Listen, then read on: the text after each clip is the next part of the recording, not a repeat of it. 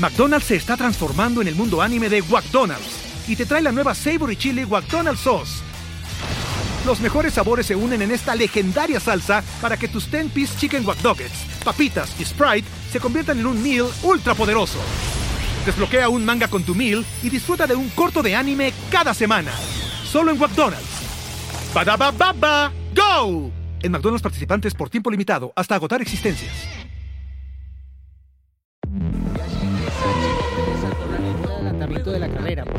Oportunismo con la habilidad. entusiasmo del equipo tras los resultados de la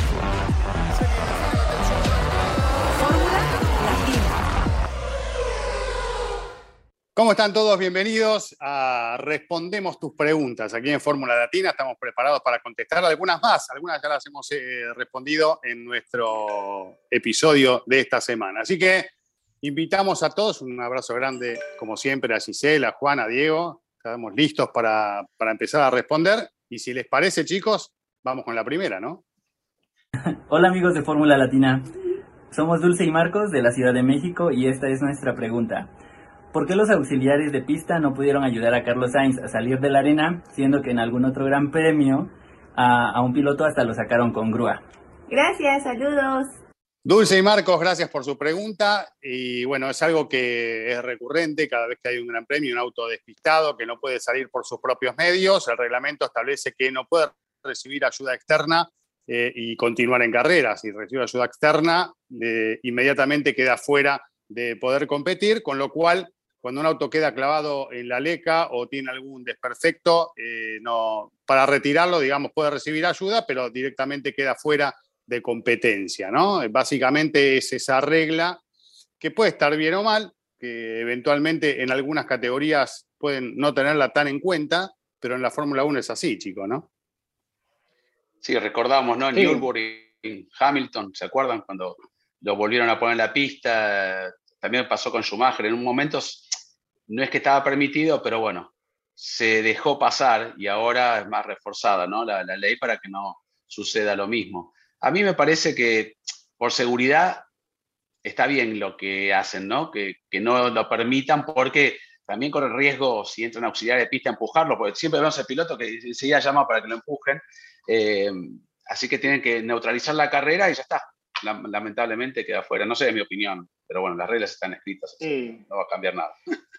Sí, yo estoy de acuerdo también. De hecho, recuerdo que en Australia las cámara, la cámara a bordo de, de Sainz mostraba que él estaba como rogándole a los oficiales de pista que lo ayudaran a salir de, la leca, ¿no? Eh, obviamente no, no fue el caso. Y recuerdo mucho lo que citaba Juan, ¿no? Ese, Gran Premio de Europa de 2003 fue cuando Schumacher quedó atrapado en, la, en la leca. No, no, fue, no, fue Nürburgring. Nürburgring, Nürburgring, sí, sí, sí. Sí, fue en, creo que se llamaba Castrol Curve, una horquilla que era la parte más baja del circuito bueno, se quedó ahí atrapado y claro, era el gran premio como si fuera de Alemania, se llamaba Europa, pero era de Alemania y claro, los seguidores, eh, un poco los comisarios ahí salieron a ayudar al ídolo local, ¿no? Y de hecho recuerdo que en la prensa apareció eh, al día siguiente que Michael Schumacher le había enviado un saludo, un agradecimiento a uno de los que lo había ayudado a salir de la, de la DECA, ¿no? Pero claro, esto ya, ya está prohibido y lo que recuerda muy bien Juan es ese gran premio de 2007 en el que Hamilton se quedó dentro del auto. Hubo varios autos que chocaron ahí a su alrededor en la curva número uno que se había vuelto un charco, era prácticamente que salían como un esquí los autos y Hamilton se quedó allí y regresó a la carrera y remontó impresionante, ¿no? Pero sí, eso ya ya no se puede ir. La indicar eh, directamente se, eh, le apagan, le, les, le vuelven a encender el motor a los autos. Llevan un arrancador, el equipo de oficiales, y te ayudan a encender de vuelta el motor, pero claro, ya estás una vuelta o varias más, más atrás de, de los líderes. No, además hay, hay problemas o hay posibilidades de que queden piezas del auto en la pista, suciedad, ¿no? leca, tierra, distintos elementos a la hora de devolverlo a la pista que también perjudican el, normal tránsito del resto. Así que es también por una cuestión de seguridad que se decide esto. Y recuerdo, seguramente todos lo tenemos presente, aquella vez que de, uno de los episodios Sena Pros, que Sena vuelve, ¿no? ayudado por, por los comisarios, que los pasa a todos que gana, pero que después lo bajan. Así que también por porque, externo. Pero porque había ingresado de la forma correcta, pero era la incorrecta para ellos este, a la pista, ¿no? Así que, bueno, este, a ustedes no sé, yo creo que ya está, pero ¿les parece bien que los ayuden? No, no. Yo, creo que no. Yo creo que no, pero... Yo también creo que no, porque eh, es la parte de la emoción, creo, del automovilismo, el si cometes un error y por algo te vas fuera de pista y pues ya no puedes regresar por tu, eh, pues ahora sí que eh, por ti mismo, creo que ya no deberían de, poderlos ayudar y, no volver. Yo creo eso. O sea, por tema de seguridad, incluso hasta para el mismo oficial, ¿no? Del que se tengan que meter a la pista, aunque esté en alguna zona, eh, en alguna zona de escapatoria, nunca sabes si pueda llegar a lo mejor otro coche ahí que, que pueda pegarle, por ejemplo. Y por eso, por temas de seguridad, porque pues si cometió un error y no puede, le da emoción y a veces obviamente no nos gusta porque es nuestro piloto favorito el que está en esa posición, pero sí creo que, que, no debería y porque creo que sí debería de ser parejo para todos, ¿no? Porque entonces entramos en esa polémica de quién determina que a él sí y al otro no.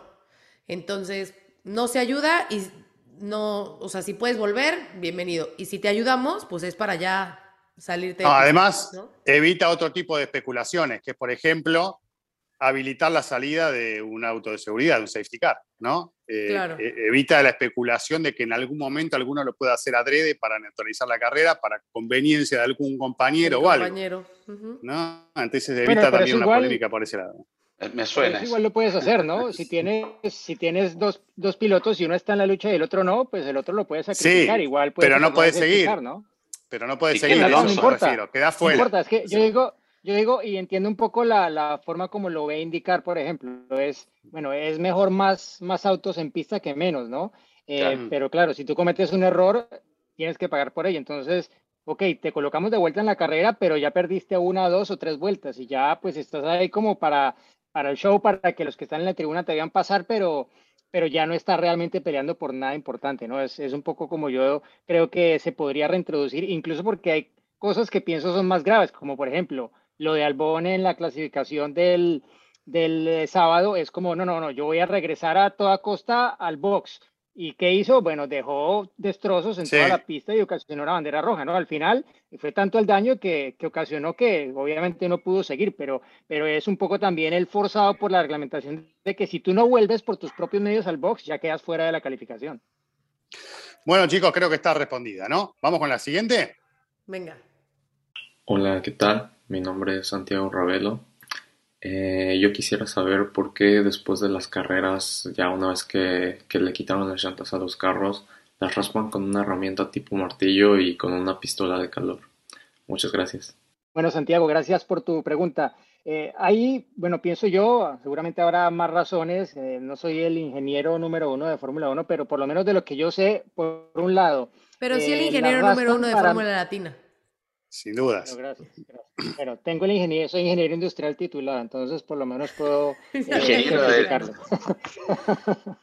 eh, sí, entonces, eh, uno para medir el desgaste, porque claro, los neumáticos vienen con esas, esos pequeños orificios que sirven para medir el desgaste, ¿no? A lo largo de toda la banda de rodamiento. Entonces, eh, después de una vuelta de regreso a boxes, hay mucho pick-up, eh, todo esto que preguntaban otro día algunos de ustedes, que por qué recogían caucho los pilotos en la vuelta de, desaceleración. Bueno, más allá de, que lo recojan o no, a veces los neumáticos quedan con ese pick-up y no se puede medir realmente cuál ha sido el desgaste después de acabar, pues, eh, la que el equipo juzga sería su vida útil, ¿no? O en otros casos, simplemente porque ese neumático se va a volver a utilizar, ¿no?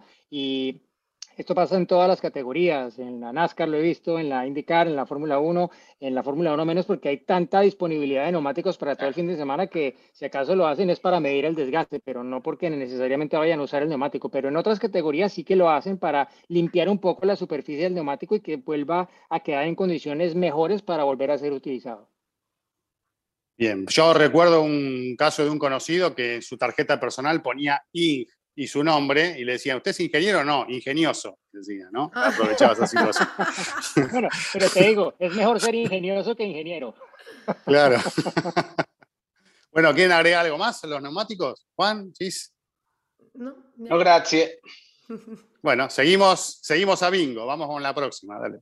Bueno, nuestra siguiente pregunta nos escribió, le mandamos mensaje a Sergio porque nos gustó su pregunta y nos respondió que por favor le contestáramos que no era muy bueno mandando videos, entonces entendemos también esta parte. No es mejor que nos digan, oye, no quiero mandar video, pero por favor contéstola, que nos dejen ignorados en nuestros mensajes porque nosotros sí cumplimos en responderle sus mensajes. Entonces, bueno, eh, la pregunta de, de Sergio es, es interesante saber qué opinan del discurso de Toto. La pregunta es, ¿Russell maneja un carro semejante al de Hamilton? Ya en el episodio eh, completo estuvimos hablando del tema y dimos nuestra opinión acerca de lo de Toto, pero bueno, pues aquí el tema es más eh, el del auto, ¿no? Semejante, bueno, pues en teoría es, es, el mismo auto, nada más que cada piloto pues decide la puesta a punto y cómo, eh, cómo lleva el auto a la pista y cómo le acomoda mejor el auto, ¿no? Pero en cuestión eh, si están dudando a lo mejor en cuestión de potencia, pues la potencia es la misma para los dos Mercedes, ¿no? Pero pues ya cada piloto decide cómo los ajustes o los pequeños cambios que a veces son pequeños pero que en pista marcan una gran diferencia, ya eso es cada piloto y con su ingeniero cómo, cómo lo deciden, ¿no? McDonald's se está transformando en el mundo anime de McDonald's y te trae la nueva Savory Chili McDonald's Sauce los mejores sabores se unen en esta legendaria salsa para que tus 10-piece chicken wack papitas y Sprite se conviertan en un meal ultra poderoso. Desbloquea un manga con tu meal y disfruta de un corto de anime cada semana. Solo en McDonald's. ba baba go! En McDonald's participantes por tiempo limitado hasta agotar existencias. De hecho, en el Gran Premio, eh, Hamilton usó una ala delantera un poquito distinta a George Russell que no tiene mucha incidencia, ya hablamos de eso, ¿no? Son, fueron las condiciones de la largada, delante de quién, cómo girás con aire limpio, o sea, son muchos factores y cada piloto obviamente tiene su puesta a punto y lo hemos visto en la época de Rosberg Hamilton o Bottas Hamilton, ¿no? Eh, no es para defender, yo soy el defensor de Lewis Hamilton, me abandero con la defensa de Lewis Hamilton, porque si no, Max Verstappen le ganó el año pasado a nadie, ¿no? Porque Bottas el año pasado estuvo a millones de distancia de Lewis Hamilton y ahora Bottas en teoría es mejor que Hamilton. O sea, en cuatro meses, como bien dijo Chris, se olvidó de manejar Lewis, que casi gana el campeonato. Entonces, en ese sentido, Verstappen le ganó a un piloto que, porque tenía un auto rápido, que en realidad era el auto de Hamilton el rápido, porque el de Bottas era lento, ¿no? Porque Bottas ahora es un súper talento. Entonces, puede ser la inversa ahora, ¿no? Que el auto súper rápido sea el de Russell y el de Hamilton no. Es un poco una broma, ¿no? Pero, claro, sarcasmo, ¿eh? Sí, porque la gente empieza a relacionar cosas con otras y, es muy difícil, ¿no? Es cierto que Russell tiene una forma y, está en un momento bárbaro, puede ser. Falta mucho y veremos qué sucede, pero los autos no son, siempre iguales, ¿no? Uno va por un lado y más cuando tienen problemas. Prueban una cosa en un auto, prueban una cosa en otro y tratan de buscar soluciones. Sí, sí, eso es así. Ya hemos visto recuperaciones de Hamilton en otros momentos, obviamente con un auto mucho más contundente, ¿no? Pero comienzos de temporada que tal vez no eran los ideales y después vimos cómo fue creciendo a lo largo del año. Ya lo conocemos, no hay que descubrir absolutamente nada. Hizo podio en la primera del año, lo comentamos el otro día porque parece que la gente se olvidó y hay que ver eh, en las próximas fechas, de acuerdo a las características del circuito, cómo va cambiando el rendimiento de este Mercedes que todos imaginamos que va a progresar. Evidentemente está un paso atrás de los dos equipos que dominan hoy, pero bueno, nunca hay que bajar los brazos y esos, eso, eso lo tienen claro, ¿no? Sí, Diego, perdona. No, no, solo quería agregar que sí que hay carreras como Jeddah, por ejemplo, donde Hamilton decidió con sus ingenieros, decidieron tomar un camino diferente, intentando, bueno, eh, con todo perdido, explorar algo más, a ver si encontraban realmente una solución que les diera una cantidad de tiempo importante, no solo centésimas o milésimas de segundo.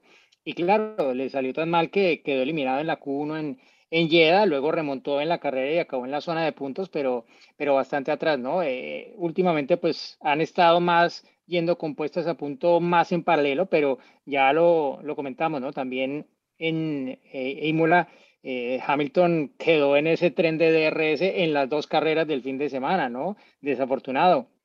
Eh, Russell tuvo una mejor salida que él, tuvo pues la salida desde el lado que estaba más seco de la parrilla y eso también de alguna forma más allá de lo bien que resolvió en el accidente de Tamburelo, le ayudó a avanzar unas buenas posiciones al inicio y pudo adelantar autos al de Magnussen, por ejemplo, eh, gracias a que Magnussen no tenía el DRS, pero cuando parecía que Hamilton iba a tener la oportunidad con Gasly sin DRS, entró inmediatamente en la vuelta después en DRS de Albon y, y hasta ahí llegó el, el tema y pues fue una carrera muy frustrante desde ese punto de vista eh, para Hamilton y pues para el mismo Gasly también, que el tampoco pudo adelantar a Albon.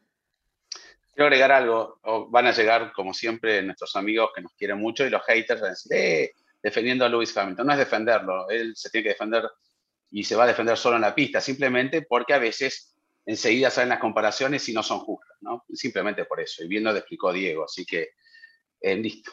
Eh, eh, hay que tratar de ser lo más objetivo posible y hablar con los datos, con los hechos concretos, con lo que pasó y con lo que está sucediendo y además conociendo cómo es esto del automovilismo. Así que bueno, el futuro nos dará la razón.